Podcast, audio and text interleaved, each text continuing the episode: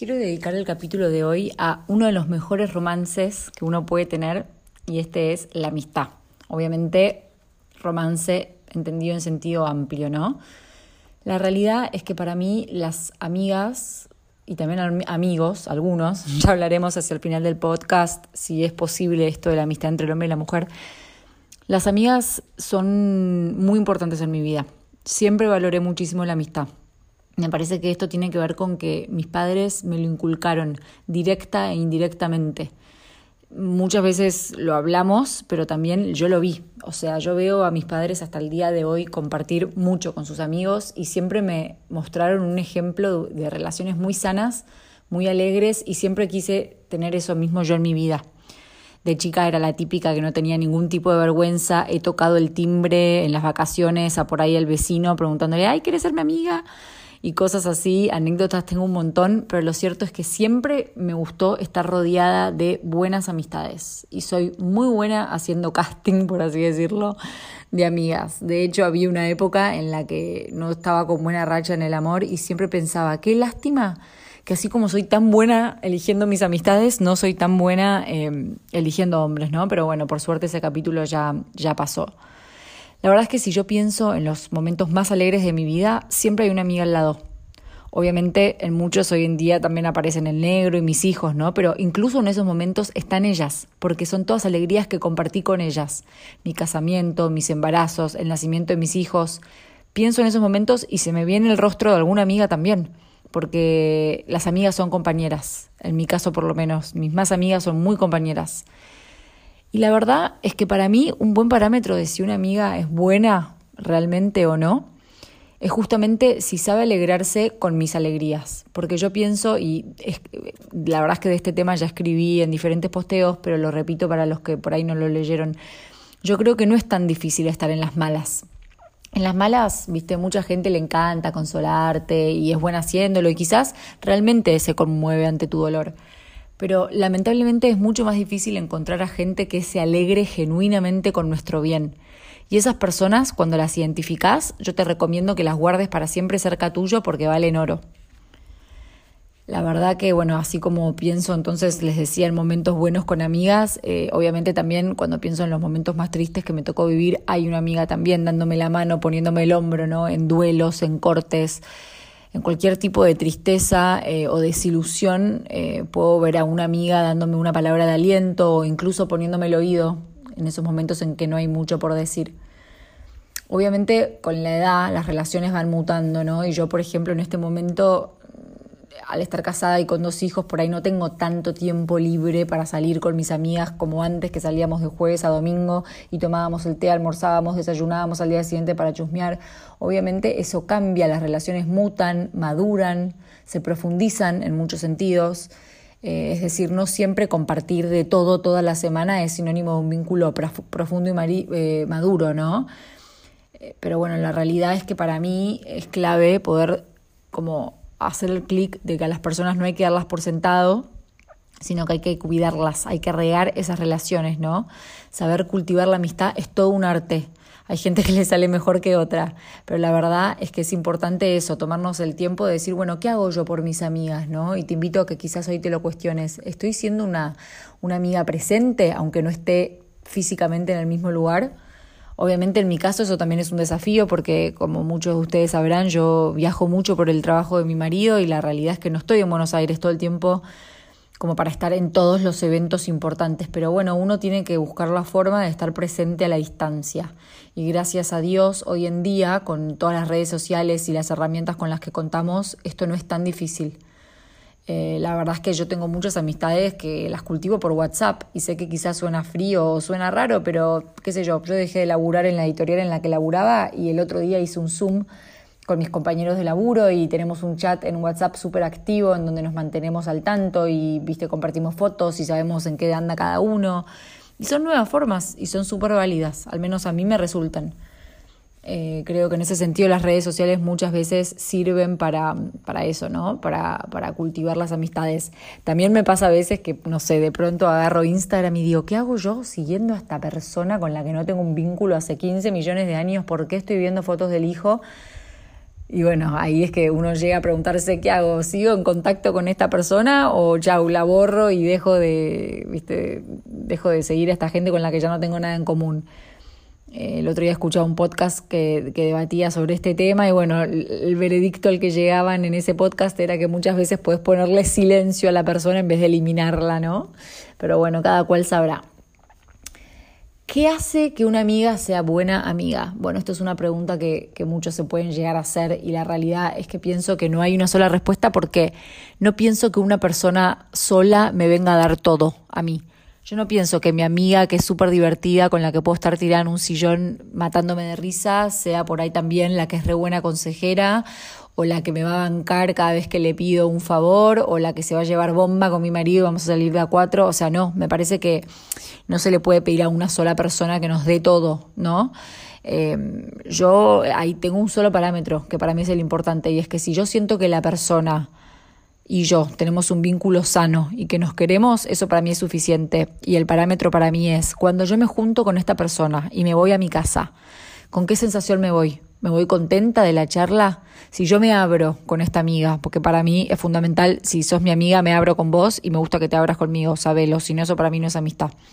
Entonces, si yo me abro con esta persona, ¿qué me devuelve? ¿Me devuelve eh, un reflejo de una relación sana o no tanto? ¿no? Y en esto, eh, Flora Set, que es una chica que tiene un perfil en Instagram, tiene un como una sección que es la de frenemy, que como siempre los ingleses tienen estas palabras bárbaras para sintetizar los conceptos. Frenemy sería como un juego de palabras entre friend, amigo, y enemy, enemigo, ¿no? Entonces son esas amigas, me imagino que todas conocemos esas personas que sí, se supone que es mi amiga, pero en el fondo cada vez que puede me tira un palo o cada vez que puede me tira un comentario pasivo-agresivo y en el fondo yo después me voy a mi casa y me quedo pensando, che, pero pará, estábamos almorzando y me empezó a hacer preguntas pinchándome sobre este tema, bueno esa gente, ojo, ¿no? Porque hay mucha víbora encubierta. Pero la realidad es que para mí, si vos te vas a tu casa y te quedas con una linda sensación de decir, me encanta hablar con esta persona, me puedo abrir, siento que me aconseja con, con el corazón y que me dice realmente lo que yo necesito escuchar, eh, y no en el sentido de decirme lo que quiero escuchar, sino lo que necesito, que por ahí puede ser doloroso, bueno, esas para mí son las, las buenas amigas. Aunque quizás esa amiga no sea la más divertida o quizás no sea con la que te vas a bailar, bueno, esa otra tendrá otro montón de virtudes, pero para mí es clave eso, ¿no? La transparencia del vínculo y que sea un vínculo sano. Personalmente yo no puedo sostener vínculos con gente que me da hipócrita.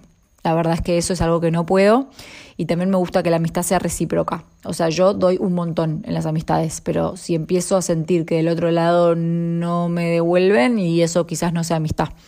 Quizás sea otra cosa, pero si no es recíproco, la verdad es que el vínculo me empieza como a, a desinteresar.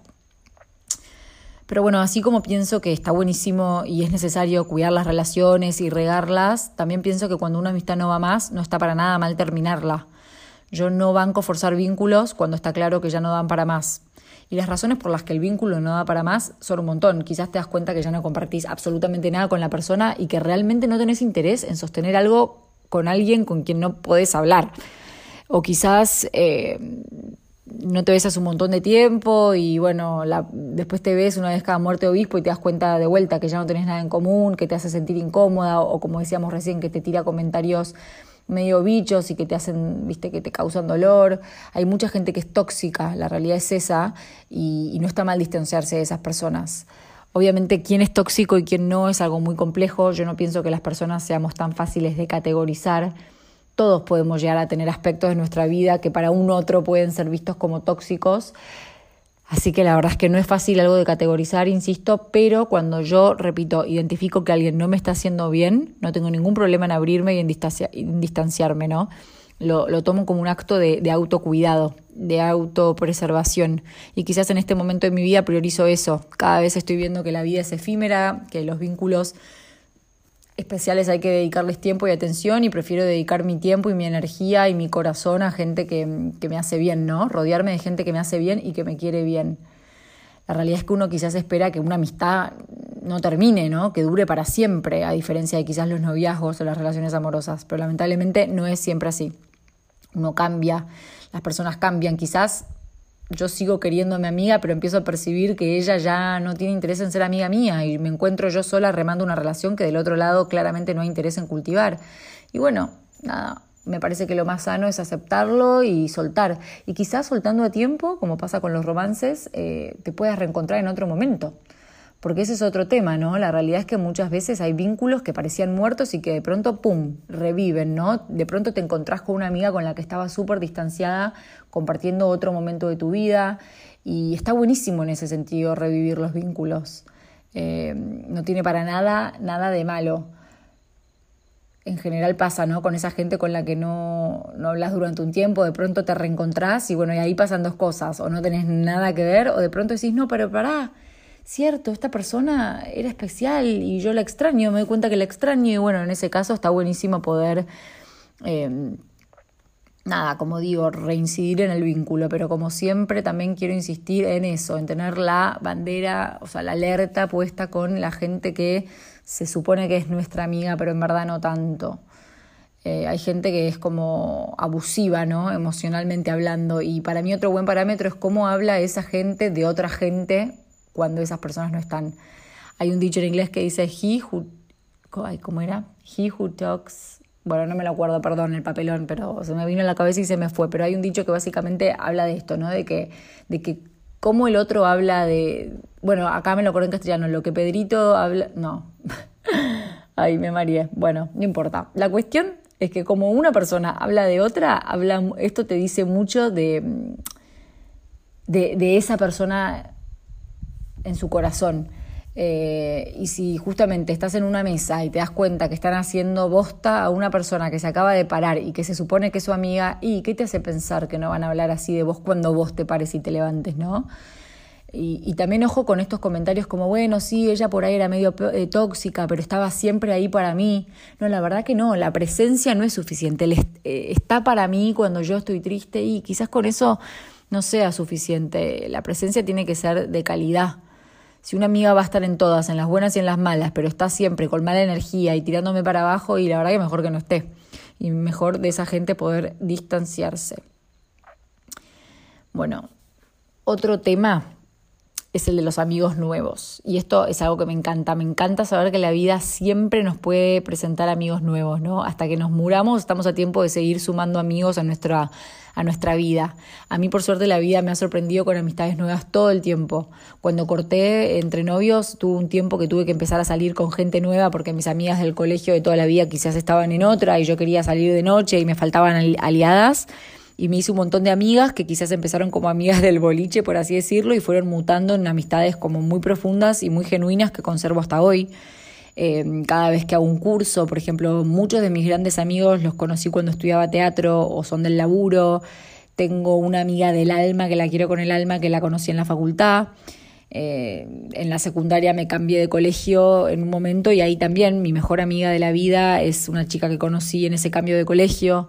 Entonces, bueno, como les digo, como estar abiertos a, la vida y a todas las amigas que nos va presentando, ¿no? Ahora que me casé, entré a un mundo nuevo que no era mi mundo, que es el del polo, y me estoy haciendo un montón de amigas espectaculares, gente que no conocía que por ahí son de otros lugares de la Argentina o incluso del mundo, o por ahí son gente más grande que yo, pero bueno, nos cruzó este mundo y estamos compartiendo momentos súper genuinos, como vengo diciendo, y, y alegrías y tristezas y haciéndonos compañía a la distancia. Y uno va haciendo como nuevas tribus, ¿no?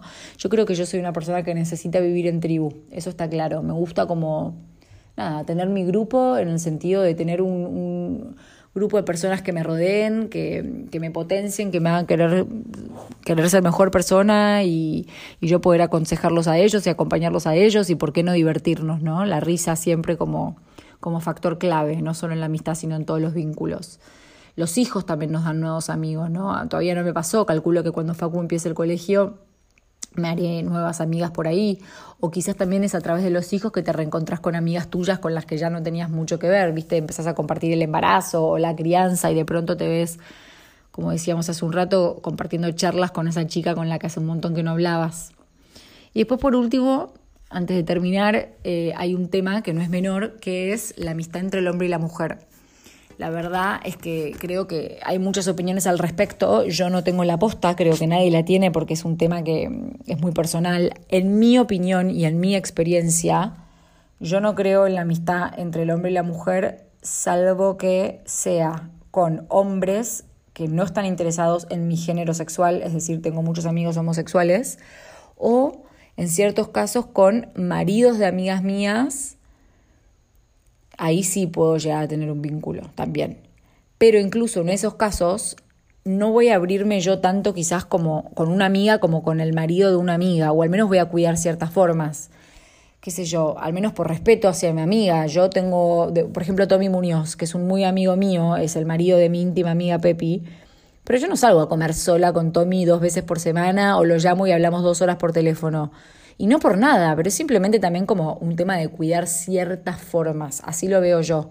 Por ejemplo, el negro tiene re buena onda con mis amigas y me encanta y lo celebro, pero no sé si me gustaría que él esté hablando por teléfono horas con amigas mías, me parece como que, de vuelta, que hay ciertas cosas que hay que cuidar.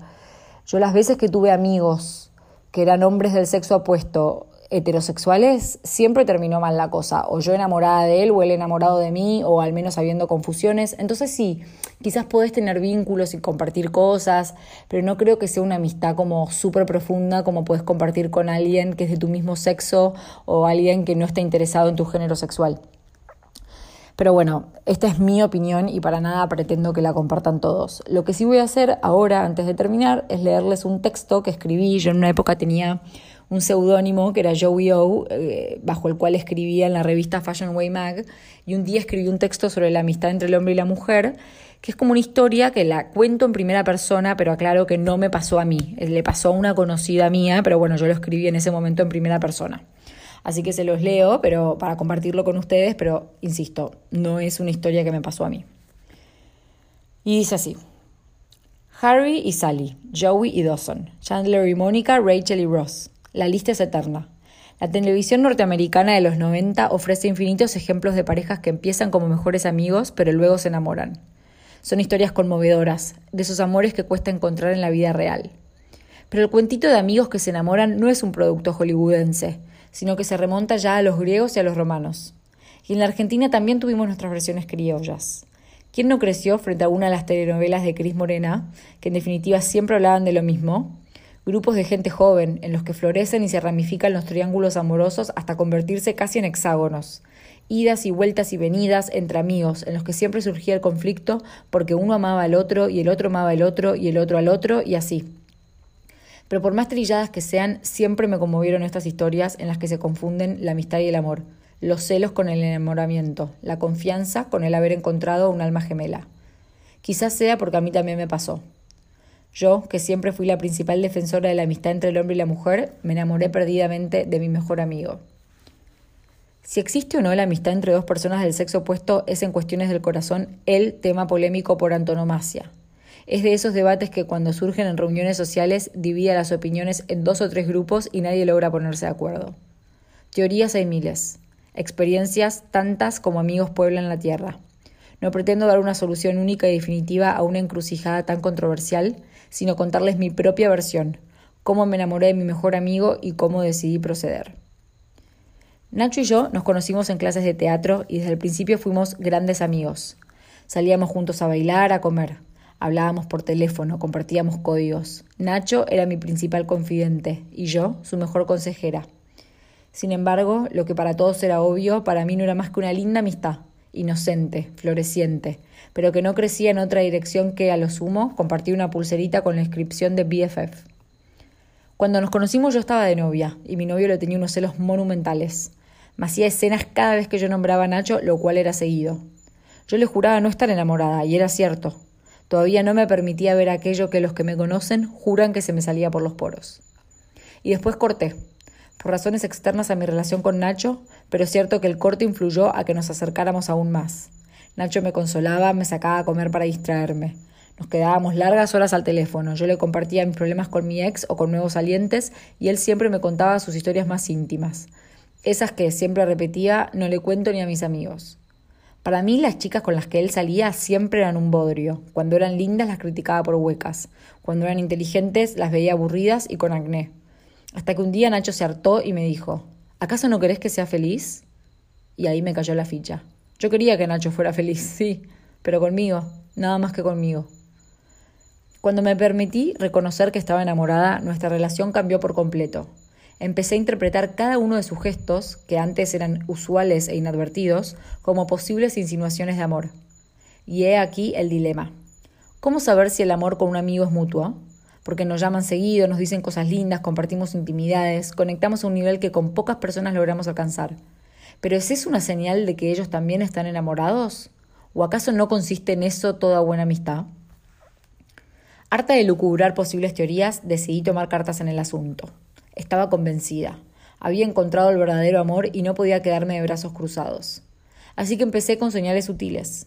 Si Nacho me invitaba al cine, me ponía mi perfume más seductor. Me preocupaba por demostrarle a través del lenguaje corporal que ya no quería ser solamente su amiga. Pero él no parecía enterarse de las señales obvias o al menos se hacía el desentendido. Finalmente, cansada de la espera, decidí ser más explícita y diseñé un plan con el incentivo de todo mi núcleo más cercano. A esta altura, mis amigos y mi familia ya estaban enteradísimos de mi historia con Nacho y me arengaban, me a que me le declarara. Pero la declaración no podía ser abierta o demasiado frontal. El precio era demasiado alto. Perder a mi mejor amigo. Si me llevó semanas animarme a dar el gran paso, no fue sino por miedo a que Nacho me rechazara y dejara de estar en mi vida. Y llegó el día. Alquilé la boda de mi mejor amigo para inspirarme en Julia Roberts. Me miré en el espejo y practiqué como una boba diferentes formas y tonos en los cuales declararme. Junté coraje y busqué un escenario informal para quitarle dramatismo al asunto que ya bastante de drama tenía. Lo agarré a Nacho en una fiesta y le dije, estoy confundida.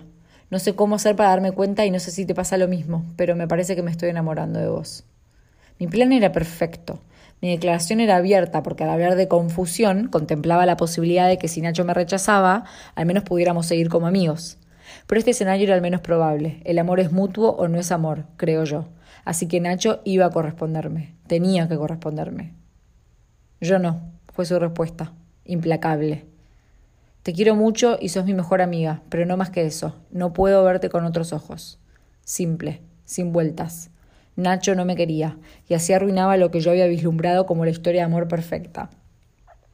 ¿Seguimos siendo amigos en la actualidad? No. Sería imposible seguir con la amistad después de mi declaración. Y así yo, la principal defensora de la amistad entre el hombre y la mujer, hoy debo admitir que no la concibo, salvo que sea con amigos homosexuales o con las parejas de mis amigas más íntimas. ¿Me arrepiento? Tampoco. Me arriesgué y me salió mal, pero más grave hubiera sido vivir con la incertidumbre, con la duda de si aquello que fue una de mis mejores amistades podría haber sido algo más. Hoy ya superé a Nacho y lo recuerdo con mucho cariño, pero lo que más rescato del episodio es que no me quedé con nada guardado. Es mejor arrepentirse de algo que hicimos que de algo que no tuvimos el coraje de hacer. Y como dice Julia Roberts en La boda de mi mejor amigo, si amas a alguien, decilo, en ese momento y en voz alta, o el momento se te escapa para siempre. Bueno, les agradezco a todos por haber escuchado hasta acá. Les mando un fuerte abrazo y nos vemos la semana que viene por este mismo canal.